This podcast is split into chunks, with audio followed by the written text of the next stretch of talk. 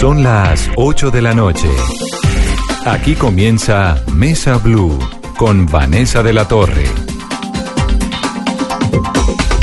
8 en punto de la noche, bienvenidos a Mesa Blue. Hoy tenemos Mesa Blue recargada, dos invitados de lujo. El ya candidato a la alcaldía de Bogotá, el doctor Samuel Hoyos. Bienvenido, doctor Hoyos. Vanessa, muchas gracias por la invitación. Un placer estar acá y un saludo a toda la audiencia. Baterías listas, enfiladas para la alcaldía. Listos ya con toda la energía para trabajar por esta ciudad. Bueno, vamos a hablar con el doctor Hoyos en breve, porque antes de eso quiero presentarles a una invitada también muy especial, es Alfamir Castillo. Alfamir, bienvenida. Ah, muchas gracias Vanessa por tu invitación, de verdad que agradecerte por haber hecho la invitación a este programa. Alfamir tiene una historia muy preocupante, muy triste, muy dolorosa, además, porque su hijo fue víctima de uno de los capítulos más desgraciados de la historia del conflicto colombiano, que es el de los falsos positivos. A su hijo lo matan en febrero del año 2008, ¿no, Alfamir? Sí, así es, Vanessa. Mi hijo fue asesinado el 8 de febrero del 2008. ¿Cómo era su familia en esa época? Eh, bueno, una familia unida, eh, compartíamos todo en un municipio eh, como es Pradera Valle, donde todos nos conocíamos viviendo allá alrededor de 30, 32 años. ¿Cuántos hijos, Alfamir? Eh, cuatro hijas mujeres y, eh, y Darbey era el único hijo varón. Darbey tenía cuántos años? En ese entonces Darbey tenía 20 años. Darbey tenía 20. ¿Y usted qué hacía? Eh, pues yo, mi profesión eh, es enfermera, eh, esa era mi profesión, enfermera. Era una familia campesina, una familia que trabajaba en Sí, pradera. ¿El, era- el qué hacía? Él había estado en el ejército, Eh, ¿verdad? sí, era una familia que trabajábamos en pradera, que muy unidas, eh, el cual compartíamos todo. Mm, Y este, eh, el asesinato de mi hijo nos desmembró, siempre he dicho, nos ha desmembrado como familia. Alfamir era una familia de tres hijas, uno un único hijo que era él, usted era enfermera, el muchacho tenía 20 años, él había ya trabajado, ¿no? Él se había ido Sí. con su padre alguna vez. ¿Cómo era él? ¿Cómo era este hijo? Eh, pues era un chico eh, muy cariñoso, salía con muchas cosas, muy detallista, eh, muy de decirle a uno qué iba a hacer, para dónde iba. O sea, eso nos unía sobre todo el día domingo que estábamos en familia. eh, era, era algo pues que yo no hubiese cambiado en la vida por nada del, del mundo. Y ese 8 de febrero, ¿él se va para dónde? ¿A qué? Pues Darbey sale eh, un martes eh, de febrero, donde sale con un soldado profesional. En ese entonces no sabíamos que Alonso Iván Palacio era soldado profesional, con una oferta de empleo, eh, eh, meter tubería de gas, el cual eh, no solamente sale Darbey, sale Alex Hernández Ramírez y Didier Marín. Él sale con dos amigos, ¿cierto? Sí. ¿Qué es lo que le prometen?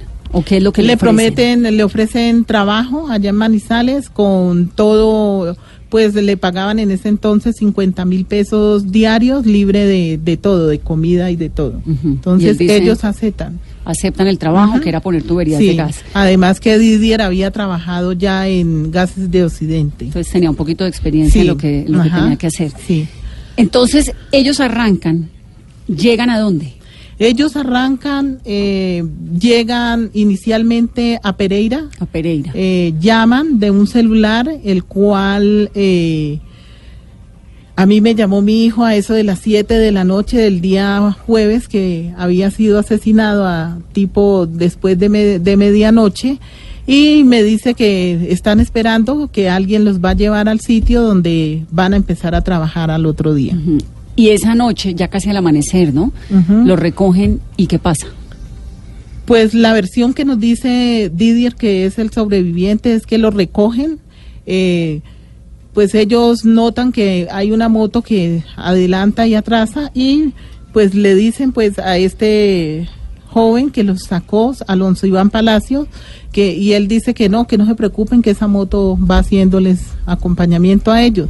Finalmente ellos eh, hacen como un desvío eh, antes de llegar a Manizales, a la vereda Javas, y eh, había un supuesto retén militar, en los militares con pasamontaña. Ujú. ¿Los Eh, les piden, sí, los paran, los hacen bajar, les piden sus documentos.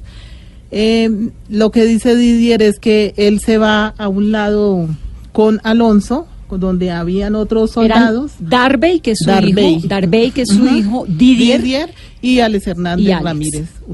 Y Didier, vamos a ver ahorita, que sobrevivió Ajá. para contar. Entonces, Didier, ¿qué es lo que cuenta?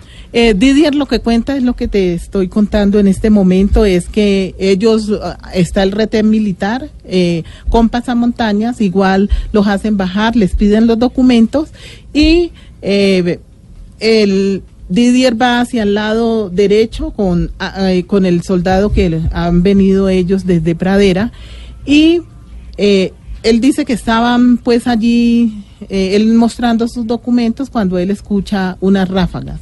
Él voltea a mirar y ve que cae Alex y que Darbey eh, corre. Por ende, los impactos que tenía Darbey, mi hijo, en la, eh, son todos en la espalda, porque él corrió.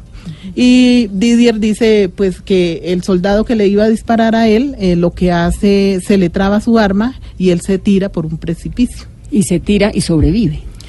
Sobrevive, sí, contándonos pues, eh, eh, sufre lesiones en la cara, en el, en el brazo, creo que también en un pie, y pues le, lo persiguen, sin embargo, él dice que lo persiguen más o menos hasta las cinco y media de la Y él mañana. finalmente se monta en un bus Finalmente y logra... sí, pero no fue tan fácil porque eh, Estaba herido, además. sí, estaba herido, ningún bus lo quería alzar y finalmente él dice que mintió, dijo que eh, lo había, le habían robado la moto, todos sus papeles y que él necesitaba llegar a, a la, a la terminal porque iba hacia Cali. Esto ocurre en febrero del 2008. Sí. Y su hijo comienza a engrosar las filas muy tristes de un capítulo muy, doli- muy doloroso y muy eh, vergonzoso de la historia de Colombia, que es el de los falsos positivos, de jóvenes, campesinos, pobres, afrocolombianos, indígenas, muchachos, como el hijo suyo, que hacen pasar como guerrilleros heridos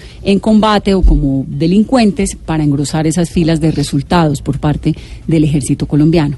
Posteriormente, a usted le la comienzan a amenazar, ¿no?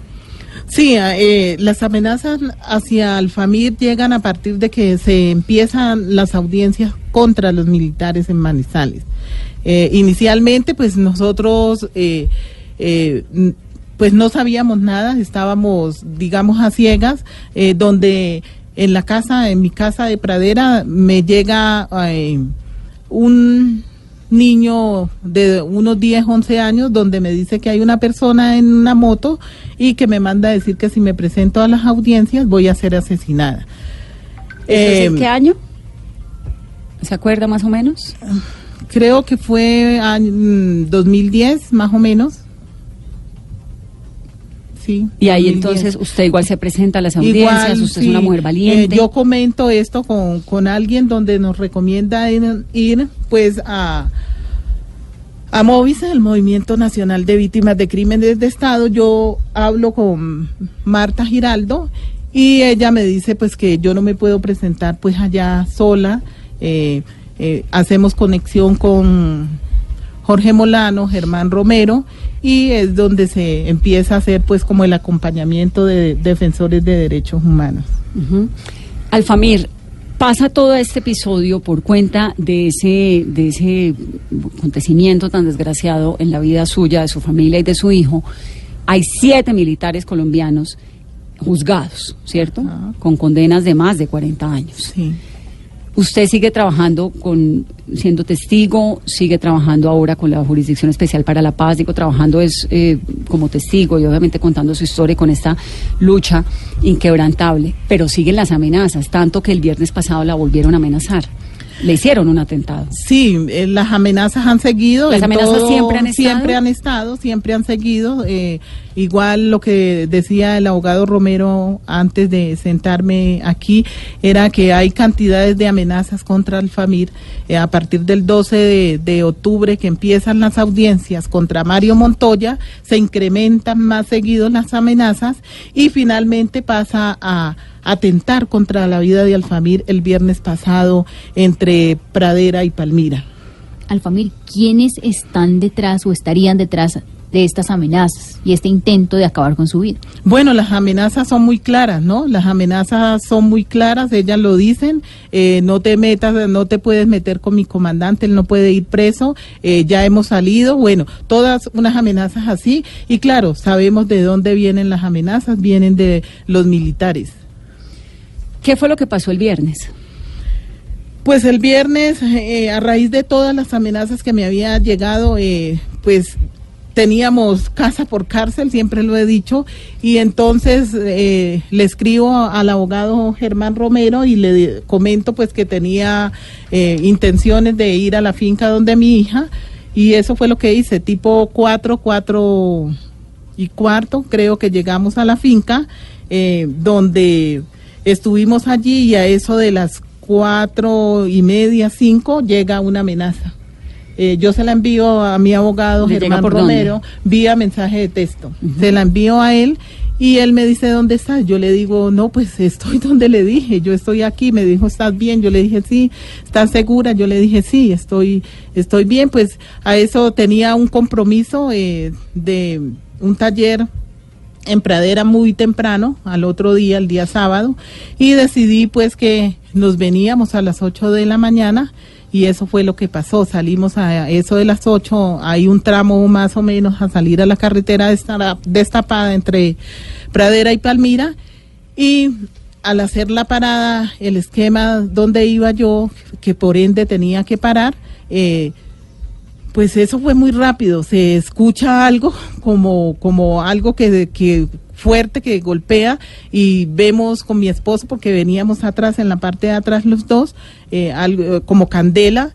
Eh, esto nos asustamos mucho pues el esquema reacciona muy muy rápido de verdad que resalto esto lo resalto yo también pues porque eh, uno, primeramente, pues agradecer pues a la ONP que había hecho las gestiones eh, justamente el día de las audiencias, el 17 de octubre, eh, poner medidas... Mm, implementar las medidas de protección con ese esquema, que era un carro blindado y afortunadamente eso me salvó de ser asesinada y estar aquí hablando contigo. Que, la iban a matar, al familiar? El objetivo era asesinar, obviamente que sí.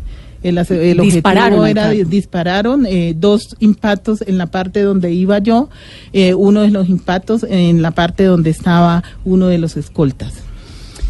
Pues Alfamir está en este proceso. Usted, eh, Emilio José Rojas, que es el agregado militar en este momento en Chile, cuando su hijo fue asesinado, ¿él qué hacía en el ejército? Esto porque José Miguel Vivanco, el director de Human Rights Watch de la ONG para las Américas, hizo unas declaraciones muy contundentes el fin de semana Blue Radio y dijo que él era parte de esa brigada. ¿Usted tiene información de eso, Alfamir? Pues esa información eh, contundente más que todo la tiene mi abogado Germán Romero. Pues no sé si le quieras preguntar porque aquí está. Él aclarará un poco más eh, lo que es eh, pero la información que usted tiene es que él está como agregado. Él está como agregado, eso sí lo sé, pero él era parte de la brigada. Obviamente que sí. ¿De la brigada 8? Sí. ¿Y Jorge Navarrete? Igual. ¿También? También. Eran militares de la brigada 8. Eh, ¿Y ellos qué tuvieron que ver con el asesinato de su hijo directamente? Eh, la orden se dio de alguien eh, muy arriba y entre esos alguien está estas dos personas que acabas de mencionar y también y también está obviamente em, se me olvidó el nombre. Quién un general mm, sí. Mario Montoya Uribe. Pues Alfamir nos alegra que esté viva para que nos pueda contar esta historia. Quería invitarla a este programa para escucharla por todo por sus amenazas por su coraje, por su fortaleza como madre, pero sobre todo porque ese es un capítulo de la historia de Colombia que el país tiene que saber, se tiene que horrorizar para que no se vuelva a repetir. No, yo le, yo te agradezco a ti por haber hecho la invitación, de verdad, que es visibilizar estas cosas y decir, pues, que esto no puede seguir pasando en Colombia. Eh, en los, las, nosotros como víctimas debemos de tener algo garantizado por el gobierno colombiano y es eso, ¿no? La vida por quien reclamamos y pedimos justicia. Gracias, Alfamir, por venir a. Gracias a ti por la invitación. 8.15. Ya viene el candidato a la alcaldía de Bogotá, Samuel Hoyos. ¿A son de qué suena el Puma hasta ahora? Primero 8, porque- 17 minutos de la noche. Bueno, el Puma siempre ha de Primero sonar. porque pero- siempre ha de sonar para los programas de Sí, Vanessa. pero como no lo puse yo, entonces me pregunto. Bueno, eh, el Puma José Luis Rodríguez, que nació en Caracas un día como hoy, hace 76 años, así que está cumpliendo años José Luis Rodríguez, que sigue con algunos problemas de salud, que tiene eh, algunos problemas que, que han afectado todavía eh, su carrera, pero eh, todos aplaudimos y celebramos que un cantante como el Puma cumpla 76 años el día de hoy, Vanessa. Así que un 14 de enero nació el Puma en Caracas. Numeral, Vanessa, pregúntele a Samuel las preguntas para el candidato a la alcaldía de Bogotá, Samuel Hoyos. A ver, Octavio. Bueno, ya, ya hay muchas preguntas. Ángela María Barrera pregunta, ¿cuáles son sus propuestas para hacer eficiente el transporte público en Bogotá? ¿Va a seguir con Transmilenio? ¿Le va a apostar al metro? Ya le vamos a preguntar, doctor. Vaya anotando. Segunda. Valentina Muñoz dice, sus propuestas en calidad del aire. Camilo Parada Gómez, ¿usted también es de los que cree que el problema de movilidad de Bogotá se arregla a punta de bicicleta? Pregunta Camilo. Y Laura Medina, por ejemplo, dice, ¿qué haría para lograr efectividad del decreto de la dosis mínima en Bogotá? Son muchas las preguntas, pueden seguir participando. Eh, Vanessa, pregúntele a Samuel y estaremos leyendo a lo largo del programa todas las inquietudes de la audiencia.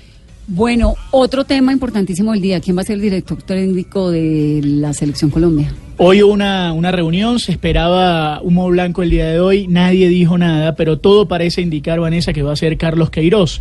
Carlos Queiroz es un técnico portugués que ya dirigió equipos importantes, incluyendo la selección de su país y también el Real Madrid. Tiene contrato hasta el primero de febrero en la selección de Irán, que está jugando la Copa de Asia, y se espera que apenas termine su contrato sea anunciado por la Federación Colombiana de Fútbol. Todo indica entonces que será Carlos Queiroz, el nuevo técnico de la selección Colombia. Y a esta hora está jugando la Ameriquita. Está jugando el América de Cali, ese torneo de Fox Sports.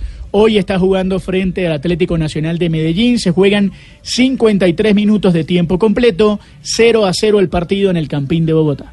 Somos ya la tendencia número 5 en Colombia. Llegó el candidato a la alcaldía, el doctor Samuel Hoyos. Bienvenido, doctor. Vanessa, muchas gracias, pero quíteme el doctor porque me Pues que hace... usted tiene 34 años, me tiene que decir doctora usted a mí. No, doctora, yo si quieres digo doctora. Pero todavía no soy doña, doctor. Doña Vanessa, de aquí en adelante. Doña Vanessa, no. usted siempre Usted con, no- con respeto y admiración. ¿Usted no es muy peladito para meterse en esas? No, pues soy un joven como, como el 70% de, de los colombianos, un joven con ideas, preparado, con carácter y sobre todo con transparencia para manejar esta ciudad. Y es psicólogo, Carolina. Psicólogo, sociólogo. Cuasi sociólogo, no se graduó todavía, ¿o sí? Eh, estudié psicología y sociología en la, ya, en la ya la y sí. tiene además una maestría. Hice un máster en, en ciencia política, en políticas públicas. Me gané una beca ¿En dónde? en España, en la Universidad Rey Juan Carlos de España, en la Universidad Francisco de Vitoria. Y, y bueno, uno no para de... ¿Y lo de la sociología? Pues porque siempre creo que para uno poder transformar una sociedad tiene que conocerla. No, pero usted es psicólogo y tiene la maestría, pero además está terminando sociología. exacto, hice mi carrera en sociología también. Esa- estoy terminando. está terminando. Sí. Bueno, Así es. doctor Samuel, arranquemos porque usted, antes de que se acabara el año, aquí nosotros le insistimos, le preguntamos, va a renunciar, va a dejar su curul, va a ser candidato. ¿Cómo fueron esas dos semanas de reuniones, de esa encrucijada en el alma, si renunciaba, si no renunciaba? ¿Por qué decide usted ser el candidato, el precandidato eh, a la alcaldía de Bogotá? Pues Carolina, eh, yo creo que Bogotá necesita que le apostemos a un cambio en la ciudad. Bogotá necesita ser de nuevo una, ciudad moderna, segura, competitiva, una ciudad sostenible. Y el partido me pidió poner mi nombre a consideración de los bogotanos. ¿Quién le pidió del partido? Pues la bancada de congresistas, eh, el expresidente Uribe.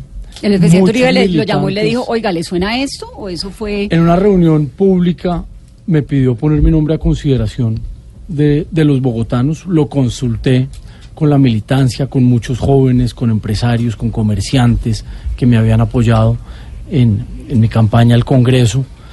Y, y finalmente, pues eh, coincidimos en que la necesidad es trabajar por Bogotá. Yo renuncié no para dedicarme a otra cosa, ni para irme de embajador. Yo renuncié para dedicarme 100% a Bogotá. Pero había... Esto fue, Caro, lo contamos aquí, cuando El 20... Ustedes siempre de acá las chivas. Estábamos en, en sesiones extras, lo llamamos, le dijimos, tenemos, Esta tiene ya el borrador de la carta, y que no, y que no, y que no, que lo estoy pensando, pero finalmente después termina la puja también con la senadora Paloma Valencia. Claro. ¿Cómo deciden que No, sea. Paloma? Pues no fue una puja, decisión- pero sí fue una una Pero decisión estaban de como partido. decidiendo a ver quién da la, quién Exacto, presenta fue la una carta, decisión de partido.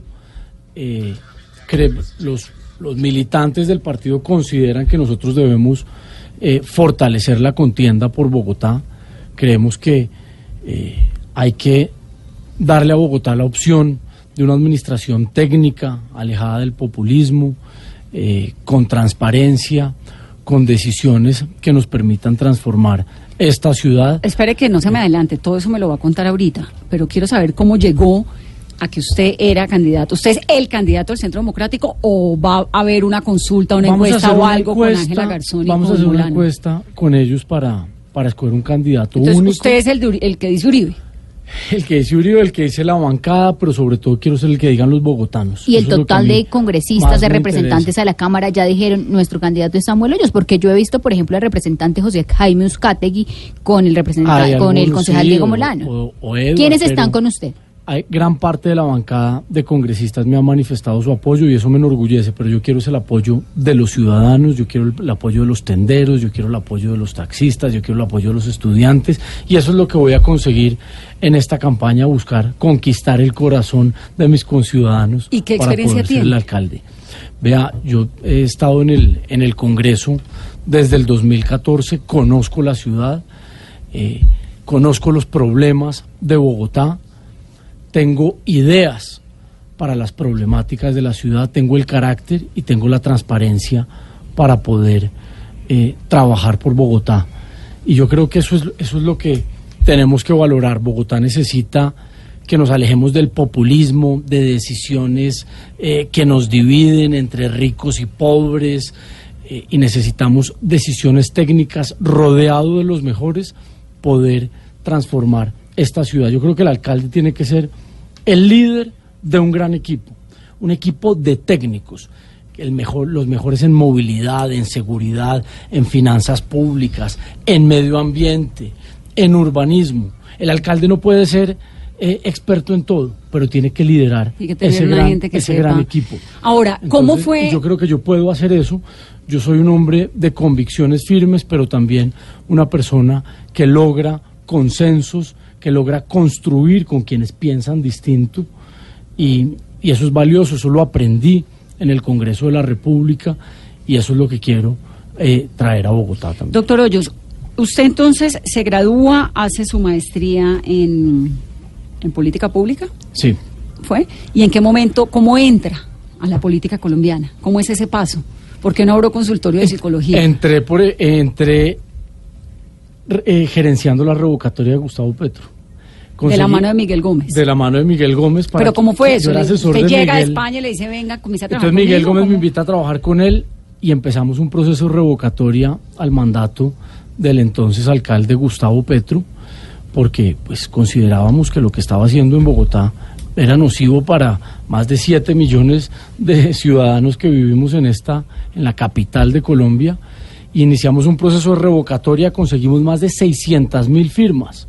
Eso no tenía precedentes en la historia de la ciudad, pero ahí es cuando eh, la, la con- la Procuraduría lo sanciona y la Comisión Interamericana de Derechos Le Humanos le da medidas medidas, cautelares. medidas cautelares y eso suspende el proceso de revocatoria del mandato a pesar de que la registraduría había avalado las firmas que recogimos para adelantar una revocatoria de mandato a Gustavo Petro y ahí digamos que ese es mi, eh, mi debut en la política y en Bogotá. Y ahí arranca. Y ¿Y, ahí qué le gusta de la política? Pues yo creo que esto es una vocación, a mí me gusta eh, el servicio público, me gusta la administración pública, eh, esto es algo que como que lo, lo- lo llevo en mis venas, me gusta la política y por eso estudié psicología, por eso estudié sociología, por eso hice mi maestría. ¿Y qué en no le gusta de la política?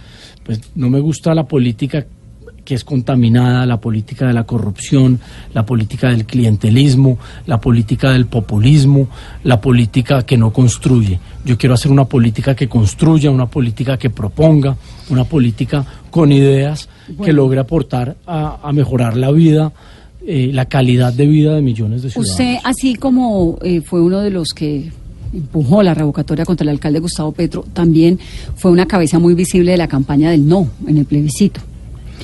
Usted habla, nos cuenta ahorita de que no le gusta la polarización, etcétera. Ese plebiscito fue como el, creo yo, el detonante de la polarización en Colombia. Claro, Vanessa, es que yo creo que no nos podían dividir a los colombianos entre amigos de la paz y amigos de la guerra. Yo creo que todos somos amigos de la paz.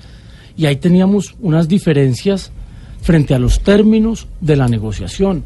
Pero que yo no estuviera de acuerdo con los términos del acuerdo entre el gobierno Santos y las FARC no me hace enemigo de la paz, para nada, todo lo contrario, yo quiero construir paz. Yo, por ejemplo, viví en el Magdalena Medio, en el municipio de San Pablo, que es el municipio, uno de los municipios con más desplazados en Colombia, Claro. trabajando con el programa Desarrollo y Paz. Porque yo quiero construir paz, pero yo no estoy de acuerdo con que un criminal de lesa humanidad tenga impunidad.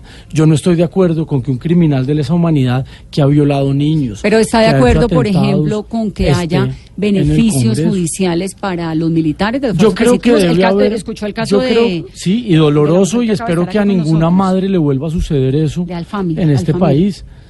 Yo creo que debe haber justicia transicional y debe haber mecanismos que nos permitan avanzar en la construcción de paz, pero eso no puede implicar sacrificar la justicia. Yo ¿Pero creo justicia para quién? ¿Para, para los todos. del conflicto o también para los militares para en todos. casos como si el un militar delinque, si un militar viola los derechos humanos, debe responder ante la justicia. Pero también un guerrillero, un paramilitar, un funcionario público, un empresario. La justicia tiene que ser para todos, no hay nadie. Y si es para por todos, doctor Samuel, de ¿por la qué ley. estaban buscando o buscan aún desde el Centro Democrático una sala especial, una sala de tratamiento especial para los militares en la JEP? Porque Eso creemos eso es que es injusto, JEP casi, creemos ¿no? que es injusto que se le dé un tratamiento eh, a los guerrilleros y a los militares no se les dé un tratamiento especial para quienes han delinquido. Yo tampoco quiero im- impunidad si un militar delinquió. Yo quiero justicia para todos, pero no creo que se pueda sacrificar la justicia. Y- y considero que las víctimas, a las víctimas hay que garantizarles no solo el derecho a la verdad, sino el derecho a la no repetición. Y acá lo que hemos visto es que se ha sacrificado también la verdad, se ha sacrificado la reparación a las víctimas por parte de los victimarios. Entonces, yo soy un amigo de la paz, yo quiero construir paz, pero esa polarización, Vanessa, pues se generó cuando trataron de dividir a la sociedad colombiana entre amigos de la paz y amigos de la guerra, y eso yo creo que fue un grave error. ¿Usted cree que para que haya paz y futuro y proyecto, digamos, de país unido en Colombia, es necesario tragarse sapos? Como decía alguna vez Juan Manuel Santos. Pues yo creo que hay que estar dispuesto a ceder. Uno no siempre puede imponer sus puntos de vista y hay que hacer concesiones, pero esas concesiones no pueden afectar pilares fundamentales de una sociedad y de un Estado social de derecho. No puede afectar pilares fundamentales como la justicia, como la verdad, no puede afectar pilares fundamentales eh, como los bienes públicos. Entonces, sí, hay que hacer concesiones, hay que estar dispuesto a ceder, pero no podemos pasar por encima de lo fundamental. Ahora le voy a preguntar por Santrich, me tengo que ir a la pausa rápidamente antes. Numeral Vanessa, pregúntele a Samuel. Hola, ¿no le preocupa que ese Samuel lo confundan con Samuel Moreno? No, yo soy Samuel el bueno, Samuel el malo, Samuel el viejo, está en la cárcel por corrupto, por el carrusel Pero de ¿no la le preocupa que el. Samuel lo confundan? Sí, Porque pero ¿Por qué no y a puso veces me Hoyos, por pasa. ejemplo? No, claro, Samuel Hoyos. Es que usted puso, pregúntele a No, Samuel. pues es que si no, no me cabe. Pero yo soy Samuel el nuevo, Samuel el bueno. Samuel el malo está preso. Samuel el alcalde, el del polo, eh, por montar el carrusel de la contratación, que se, roma- se robaron con los Nule más de un billón y medio de pesos de los bogotanos, está preso y ahí tiene que estar. Desafortunadamente, Los no. soltaron a los Nules sin haberle devuelto toda la plata que se robaron a Bogotá. ¿Qué opinión Y le eso es un eso? problema de la justicia. Eso me genera indignación. Acá no puede ser que los corruptos saquean eh, las arcas del Estado y después de un par de años de estar en la cárcel salen a disfrutar de sus fortunas criminales. Los que se roban la plata de los colombianos deben pasar su vida tras las rejas y tenemos que tener cero tolerancia con los corruptos. Somos tendencia número 3, vamos para la primera, Octavio. Bueno, vamos, vamos vamos, bien. vamos, sí. Bueno, antes, Preguntas. antes de la pausa quiero que, que responda esta de Ramón Martínez. Dice, doctor Samuel Hoyo, si tuviera que decir en tres palabras por qué quiere ser alcalde de Bogotá, ¿qué diría? Porque quiero hacer de Bogotá una ciudad próspera, segura y moderna. Eso ya es eslogan de campaña. Próspero, seguro y moderno. Es que yo creo que la prosperidad es permitirle competitividad a nuestras empresas. Yo creo que la mejor política social es la generación de empleo, más allá de repartir. Pero eso se parece un poco Peñalosa. No, es Lo que de yo moderna, yo creo- próspera. yo creo que hay que incentivar el aparato productivo porque el aparato productivo es el generador de empleo y una familia que tiene trabajo pues puede darle bienestar a sus hijos. Un padre y una madre que tienen un empleo estable y bien remunerado pueden garantizarle una mejor calidad de vida a sus hijos, pueden tener un techo propio, pueden pensar en el futuro. Esa es una verdadera política social y por eso nosotros tenemos que proteger e incentivar el aparato productivo en Bogotá. Eh, segura, porque la seguridad No, pues, ciudadana sí, es fundamental. sí. Es que sin seguridad no se puede garantizar los derechos y las libertades de los ciudadanos. Eso, eso no es un capricho. Poder montarse en un transmilenio sin miedo a que le metan la mano y le roben el celular. ¿Usted cree que Transmilenio, como dice el alcalde Peñalosa, no es solamente la mejor, sino la única opción de transporte público? No, no puede ser la él? única. Es una muy buena alternativa de transporte público, pero hay que complementarla con otras, con el metro. ¿Metro Con- por eh, elevado o, o- o subterráneo? Yo creo que el metro elevado tiene varias ventajas. Primero, que Bogotá es un terreno muy difícil para construir un metro subterráneo. El metro subterráneo tiene muchos, eh, tiene mayores imprevistos y mayores sobrecostos. Es más inseguro y nosotros no podemos seguir acá dando una discusión. Bogotá necesita un metro. Esto tiene que ser una decisión técnica. Hoy los estudios de Banco Mundial, Banco Interamericano, de Ingeniería avalan la construcción de una primera línea del metro elevada. Puede haber en el futuro otros tramos, algunos pueden ser subterráneos, pero eso tiene que ser una decisión técnica eh, eh, y de la ingeniería, no de la política.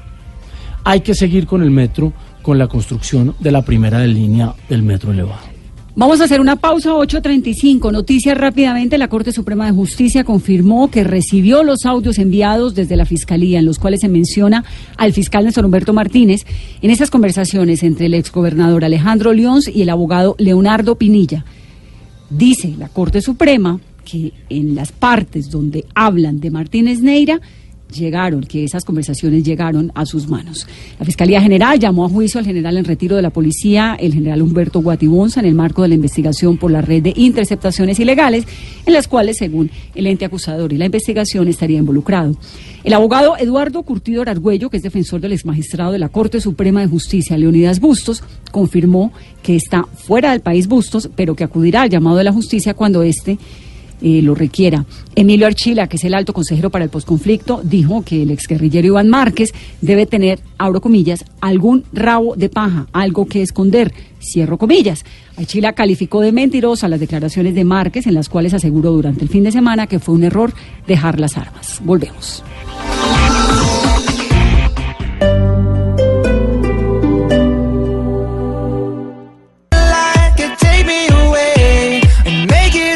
Es Maroon 5, que va a tener el escenario más apetecido por los artistas que es el Super Bowl. El más importante de todo. Eso va a ser el día 3 de febrero, ya se confirmó, Maroon 5 va a estar ahí. Eh, se están definiendo los equipos que van a jugar la final del Super Bowl. Recordemos todos, para aquella gente que no sabe, el Super Bowl es el evento más visto del deporte de los Estados Unidos y uno de los eventos más importantes a nivel mundial. Es la gran final del fútbol americano, el deporte más popular de los Estados Unidos y se va a jugar, repetimos, el 3 de febrero en el nuevo escenario de Atlanta, donde juega el equipo de Atlanta de fútbol soccer, eh, un estadio espectacular, pues ahí será entonces la vitrina para que esté Maroon 5 confirmado, Maroon 5 para el Super Bowl 2019. Bueno, doctor Hoyos, sigamos con las preguntas. 839. Bueno, ¿Cuándo vamos a saber, eh, perdón Octavio, Sí. antes, ¿cuándo vamos a saber quién es el candidato? Porque usted está con Ángela Garzón y con el doctor Molano, ¿cierto? ¿Cómo va a ser el mecanismo? Una encuesta y el 25 de febrero se O conoce sea, ya. el resultado. Sí, Pues es, menos de un mes. es por ahí. es- Y si usted llega a ganar, ¿qué les ofrece? no, yo quiero Porque mire que, seamos con ese mismo equipo. mecanismo, el Centro quiero- Democrático escogió a Duque. Yo quiero y trabajar con ellos en equipo. Eh, ellos tienen muchas cosas buenas para aportarle a la ciudad y yo quiero contar con ellos en mi equipo de gobierno. ¿Y alianzas? Son personas, son personas preparadas, personas que respeto y admiro y, y con las que podemos construir. Y alianzas, por ejemplo, con Carlos Fernando Galán, con el doctor Luna, Yo he, con Miguel Uribe. yo he insistido en la necesidad de hacer una gran coalición alrededor de unos temas, quienes compartimos unos temas fundamentales de visión de ciudad, quienes creemos que debe imperar de nuevo el orden, la seguridad ciudadana. Es que en esta ciudad matan a tres personas al día. En Bogotá se roban más de 40 celulares por hora. En Bogotá hay 500 ollas de microtráfico que distribuyen eh, drogas a los colegios, a los parques. Es decir, acá necesitamos de nuevo una ciudad donde impere la seguridad. Necesitamos una ciudad que construya un transporte público eficiente. ¿Qué le cambiaría al sistema de transporte público que hay ahora? Por ejemplo, ¿la LO la haría? ¿La ampliaría? La LO es fundamental y no solo puede llegar hasta la 13, tiene que llegar hasta la 170 porque es un corredor de movilidad en el occidente de la ciudad que conecta el sur con el norte y nos permite que el tráfico pesado no tenga que entrar al centro. Y esa es una, es una vía que está proyectada desde los años 60. Están los predios, están los diseños, hay que hacerla y, y yo creo que es fundamental. Necesitamos también, por ejemplo, el parque automotor en Bogotá crece 20% de un año al otro, mientras la malla vial no alcanza ni siquiera el 1% Sí, de de crecimiento. Entonces, acá no podemos tampoco impedir que los ciudadanos anden en carro particular. Lo que tenemos que hacer es ofrecerles, darles una oferta de transporte público tan buena que prefieran montar en transporte público que en el vehículo particular. Tengo una pregunta aquí que me llama la atención de Luis Alejandro Amaya. Dice, pregúntele por qué está haciendo campaña antes de tiempo de manera ilegal. ¿Está haciendo campaña antes de tiempo? No, porque hay un proceso interno, eh, no estamos violando ninguna norma electoral eh, y la, la campaña, digamos en estricto sentido, empieza tres meses antes de las elecciones y es cuando ya haya candidatos inscritos, avalados por los partidos, etcétera. Ahora estamos en un proceso interno. eh, como muchas otras personas eh, hemos manifestado nuestra intención eh, y mi intención de ser alcalde de bueno, Bogotá. todos están en la misma, pues, ¿no? Aquí vino eh, el doctor digamos, Fajardo, vamos a tener al Es totalmente Navarro legítimo Sí. manifestar esa aspiración y, y, pues empezar a recorrer la ciudad eh, buscando conquistar el apoyo y el corazón de los bogotanos. Doctor Samuel, en materia de movilidad, de llegar usted a ser el alcalde, va a recibir una ciudad en medio de obras, en caos. ¿Volvería o contemplaría usted al pico y placa todo el día? ¿Y cuál va a ser la medida para las motos? Bogotá está inundada de motos. ¿Pico y placa para las motos de pronto? Pero vea, es que hay muchas, hay muchas alternativas. Por ejemplo, yo soy autor de, de la ley de choques simples. Es un proyecto de ley que hoy está en curso en el Congreso de la República. En Bogotá, en promedio, al día tenemos 500 choques simples. Estos son 500 choques donde no hay muertos ni heridos, pero que en promedio se demoran dos horas en retirar los vehículos de la vía.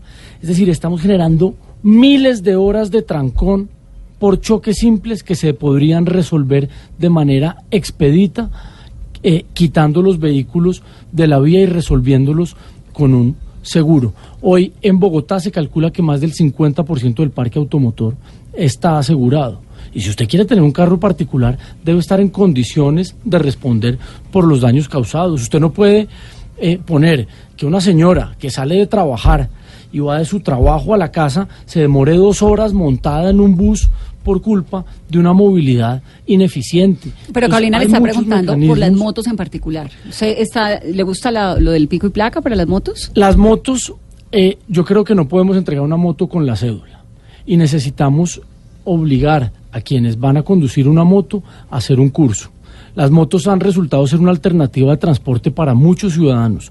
Motos de bajo cilindraje que son una herramienta de trabajo para muchos bogotanos y, no podemos tampoco impedir que lo tengan, pero sin duda se han convertido eh, también en un factor de accidentalidad. Entonces hay que poner controles eh, a las motos en Bogotá, pero, ¿Pero mientras, no, mientras no podamos ofrecer una alternativa de transporte público viable, pues no podemos impedir que los ciudadanos tengan una moto. Entonces, que los cursos para tener un pase de moto sean más estrictos, garantizar mayores condiciones de seguridad vial a quienes conducen una moto. Incentivar, por ejemplo, el uso de motos eléctricas, que son menos contaminantes. Y por supuesto, si llegado el caso, se necesitan medidas eh, como un, un pico y placa en horas eh, en horas críticas, pues Pico y placa hay para que las. Así como está el pico y placa de vehículos. Ejemplo, 6 de la mañana, 8 y media y, 3 por y media, ejemplo, 7 y media. también incentivar que muchos vehículos que no están matriculados hoy en Bogotá, pero ruedan en Bogotá, se matriculen en la ciudad, porque están pagando impuestos en municipios aledaños, pero están contaminando y ocupando las vías de la capital. Usted nos estaba explicando ahorita un poquito sobre, sobre lo de las coaliciones. Digamos, para la alcaldía de Bogotá, pues obviamente, porque es el segundo cargo político más importante en Colombia, hay unos titanes, ¿no? Está Antonio Navarro Wolf, que además ya tiene, pues tiene una experiencia política innegable. La doctora Claudia López, que todavía no sabemos si se va a lanzar a la alcaldía o a, o a la presidencia, pero pues es una señora que mueve un montón de votos. Digamos, ustedes se están enfrentando con unos, una gente, una experiencia dura. Pero ¿no? Vanessa, yo no le tengo miedo a ¿Cómo, esos cómo titanes. piensa ampliar esas coaliciones? Explíqueme un poco más. Yo creo o sea, que ¿con la- quién le gustaría una coalición? con quienes compartan esa visión de ciudad, quienes eh, consideren que la seguridad ciudadana tiene que ser un factor fundamental, quienes crean que tomar decisiones técnicas y responsables eh, para la ciudad tiene que ser el, el- el Sí, criterio pero para tomar decisiones. A ver, le digo. Pues, Hagamos un juego. Bueno, dígame, yo le digo si sí o si no, pero con Yo todos doy- esos que yo le doy un par de palabras, que compartan esa visión de ciudad, la primera palabra desarrollo urbano sostenible, con esos hay que hacer una coalición. No podemos repetir un escenario como el que llevó a Petro a la alcaldía, que se dividieron y Petro ganó con menos del 30% porque se la alcaldía de A Bogotá. propósito de ese Entonces, 30%, ¿de acuerdo con segunda vuelta? Y. Acá, acá lo que tenemos que hacer es una coalición responsable por Bogotá. eh, poner a la ciudad por encima de los egos, del protagonismo, eh, por encima, digamos, de las vanidades personales. Bueno, Primero, entonces, nombre, primero, con la doctora Claudia López, No, con el doctor Antonio Navarro Wolf, no, con Jorge Rojas, no, con David Luna, sí, con Carlos Fernando Galán, sí, con Miguel Uribe. sí. Bueno, Y con ello se sometería a una consulta. Pero ¿sabe por qué le digo que con Claudia López no, o con Antonio Navarro no, o con Jorge Rojas no? Porque ellos representan el modelo de ciudad que gobernó durante 12 años la izquierda en Bogotá, que es el modelo de Petro, el modelo de Samuel Moreno, y eso dejó unas experiencias muy malas, no solo el carrusel de la contratación, dejó unos casos de corrupción graves, de ineficiencia administrativa, de polarización y división de la ciudad entre ricos y pobres. Yo no quiero eso, yo quiero una ciudad unida, yo quiero una ciudad para todos los bogotanos. Es que esta es la capital de todos los colombianos. Acá vivimos más de 7 millones de personas. Necesitamos calidad de vida para todos, no, no para algunos. y usted, lo que le preguntaba a Carolina, ¿estaría dispuesto a someterse a una consulta con ellos? Hay que buscar un mecanismo con- democrático que nos permita tener un candidato de coalición único por Bogotá. Y por ejemplo, si, no sé, eh, Carlos Fernando Galán, por ejemplo, tiene un poco más de apoyo que usted, usted estaría dispuesto a apoyarlo a él. Si él comparte estos criterios de ciudad y hay un mecanismo democrático de elección y él está dispuesto a someterse a ese mecanismo, yo también estoy dispuesto a hacerlo. Yo creo que acá no podemos seguir eh, pensando en, en las vanidades personales, tenemos que pensar primero en Bogotá. Si no lo hacemos, vamos a repetir un escenario como el que llevó a Gustavo Petro a la alcaldía y pues todos conocemos las consecuencias de eso. Doctor Samuel, bueno, ya tiene de pronto nombres de esa lista el Consejo eh, que va a ser la lista del Centro Democrático que lo acompañen a usted. Por ejemplo, vemos que Camilo Trujillo, hijo del eh, canciller Carlos Holmes Trujillo, estuvo ayer y lo acompañó en ese primer recorrido ayer que A subió Monserrate. usted a ¿En cua- Monserrate en cuánto? 40 Perdona, minutos. Antes de, antes de eso, ¿cuánto se demoró subiendo? 50 minutos. Muy mal ese tiempo, me da pena. Pero es que había mucha gente. No, tiene que- uno no- eso- pero es que no uno va hablando con todos, contándoles, oiga, ¿usted qué opina? Pero eso fue trotando, en actitud No, fit. fue caminando, hablando con, hablando con los bogotanos Ah. que suben los domingos. Ah, yo iba a decir, porque si eso fue trotando a Monserrate. 50 minutos, ¿no? Vea, me llegaron más de 100 voluntarios a acompañarme en eso y entre esos Camilo, que me honra con su compañía. Camilo quiere ser concejal de Bogotá, sin duda un gran candidato, pero hemos... eh, del, el ¿Qué otros Centro del- del- trujillismo. el Centro Democrático va a buscar un mecanismo democrático para hacer eh, probablemente una lista cerrada al Consejo de Bogotá y eso se hará, ojalá, eh, el 26 de mayo. Lista en cerrada una y quién, enca- consulta. en- quién encabezaría.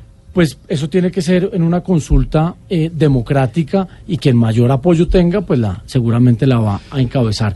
Pero yo no, no voy a meterme en eso, yo considero que tiene que ser un proceso democrático para que sean muchos quienes puedan participar eh, en esas candidaturas.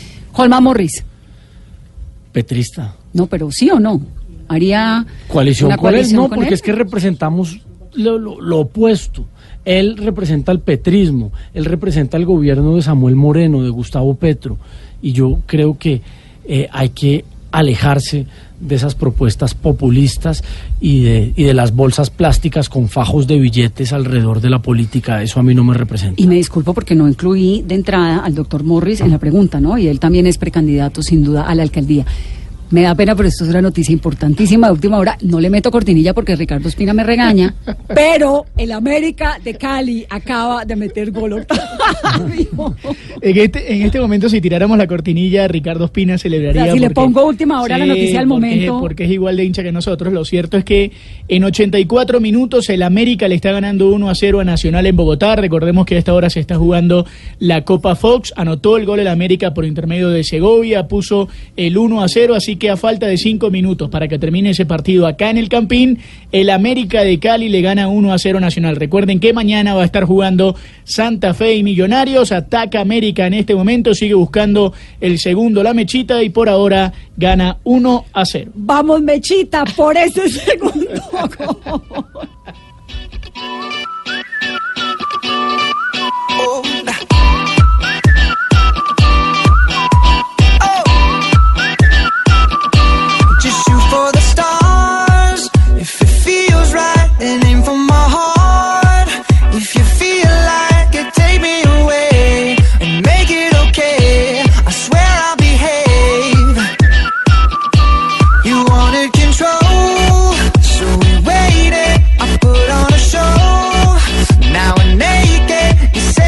8.51, ¿cuántos años lleva de casado, doctor Hoyos? ¿O meses? Voy para cinco. ¿Cinco años o cinco Sí, meses? Cinco años. ah, pero se casó a los Mis 20. papás el viernes cumplen 50 años de casados. Yo apenas voy cinco. No, pero se casó jovencísimo, ¿no? Pues a los 20, tiene 25. Exacto. No, no. Parezco, pero tengo 34. Tiene cara peladito. Pero fresco que eso en esta campaña le salen canas de aquí a diciembre. Pero no me las voy a pintar. O sea que No, como se le ocurre. Carolina, no, ni se le ocurra lo que está pensando. Pero, pero bueno, no, a trabajar. ¿Qué dice la señora? Le, le debe parecer que pereza no, No, tener un ella- esposo candidato. Pues, a Qué ver, obviamente ¿a qué esto implica un sacrificio familiar. Yo tengo dos niños, dos, dos niños chiquitos y esto es duro porque hay que salir de la casa a las 6 de la mañana y uno no sabe a qué horas vuelve. Pero, pero, pues, la, mi esposa me apoya en esto y todo sea por, por Bogotá y por generar, dejarle un mejor legado también a nuestros hijos y a, todos los bogotanos. Hay un montón de gente, Octavio, en las redes sociales que están criticando muy duro su alcaldía porque dicen que es que no tiene experiencia. Dígame algo contundente, más allá de haber apoyado la revocatoria de Petro, más allá del plebiscito por el no, más allá de no estar de acuerdo con lo que la JEP está haciendo en torno a Jesús Santrich, que usted haya hecho en política pública en Vea, Colombia? he liderado varias iniciativas legislativas Dí- a favor dígame de una, Bogotá. dígame una, Segunda grande, una vuelta para. Bogotá. Ley de choques simples. Reforma al estatuto orgánico de Bogotá. Es que Bogotá es la única ciudad en Colombia que tiene una ley propia. Control político ¿A qué? a las administraciones de Gustavo Petro. Petro a mí me tiene demandado en la Corte Suprema de Justicia Sí. porque siendo el alcalde y yo representante por Bogotá, yo denuncié, por ejemplo, la recompra de acciones de TGI.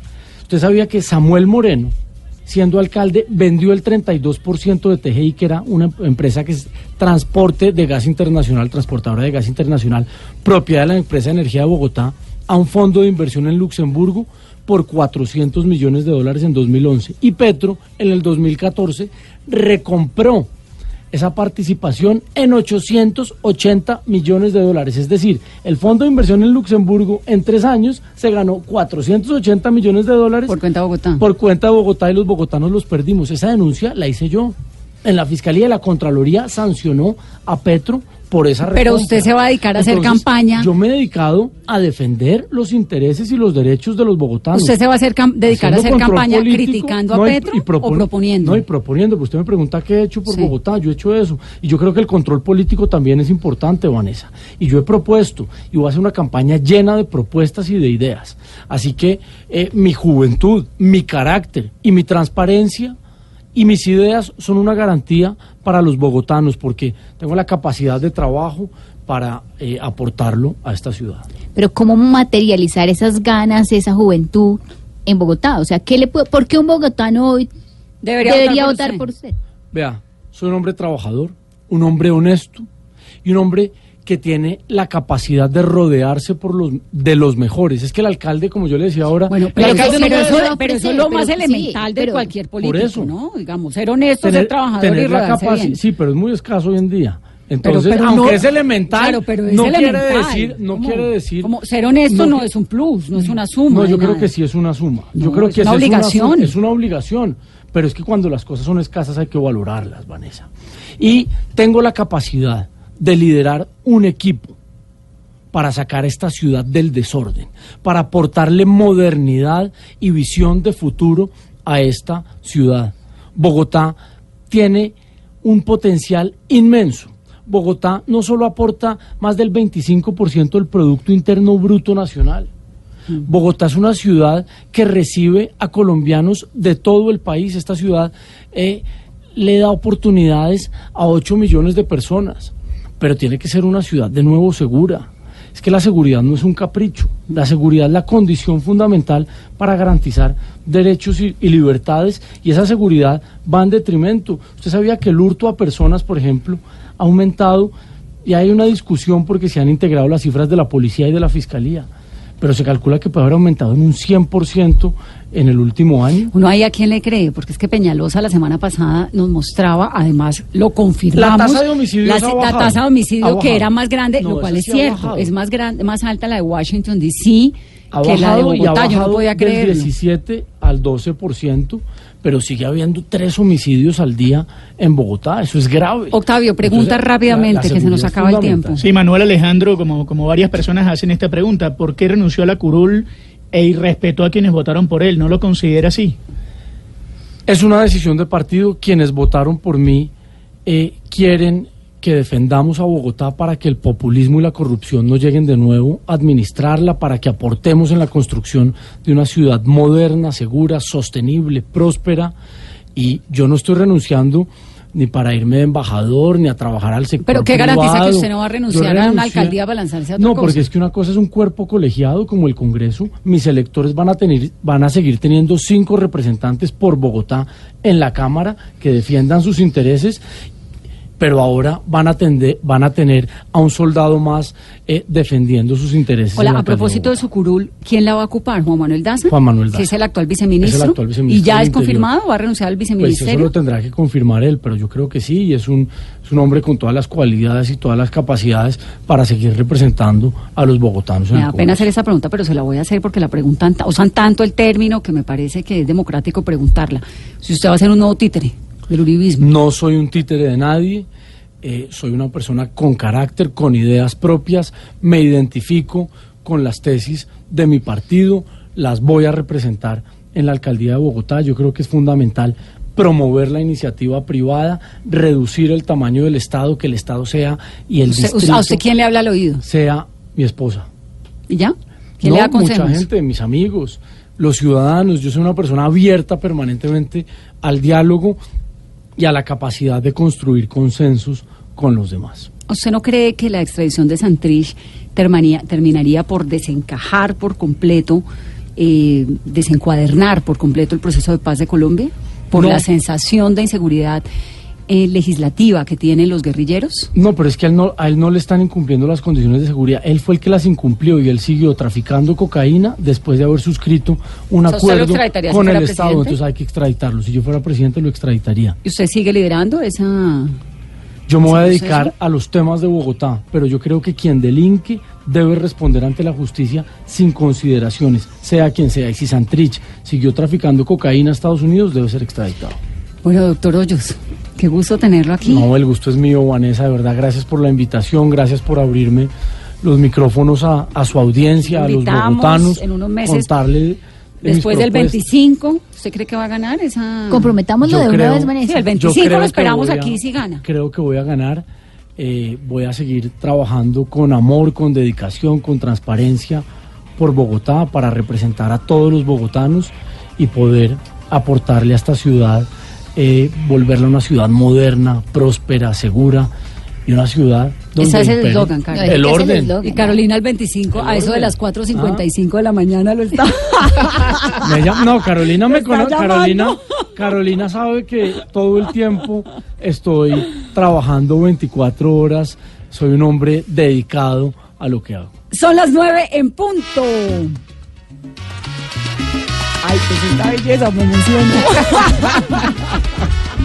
El América va por su segundo gol. No, ya Viene- ganamos, ya ganamos. ¿Ya ganamos? Ya ¿Se ganamos, acabó? Ya terminó el partido. Ganó la América de Cali 1 a 0 a Nacional de Medellín en la Copa Fox. Así que gana el América su primer partido de este campeonato. Mañana va a jugar Santa Fe Millonarios. Pero bueno, América le ganó a Nacional de Medellín en este torneo amistoso que se juega en Bogotá. Está hablando Juan Pablo Segovia, oigan. Bien al torneo, que es lo más importante, y bueno, gracias a Dios se dio el gol, ahí la pude Y rozar. lo único y- malo es el escudo y nuevo, ¿no? esto Están jugando con la camiseta con ese Bueno, pero escudo. ya- ya- Eso parece pintado como por la hija de uno. Faltó el diablito.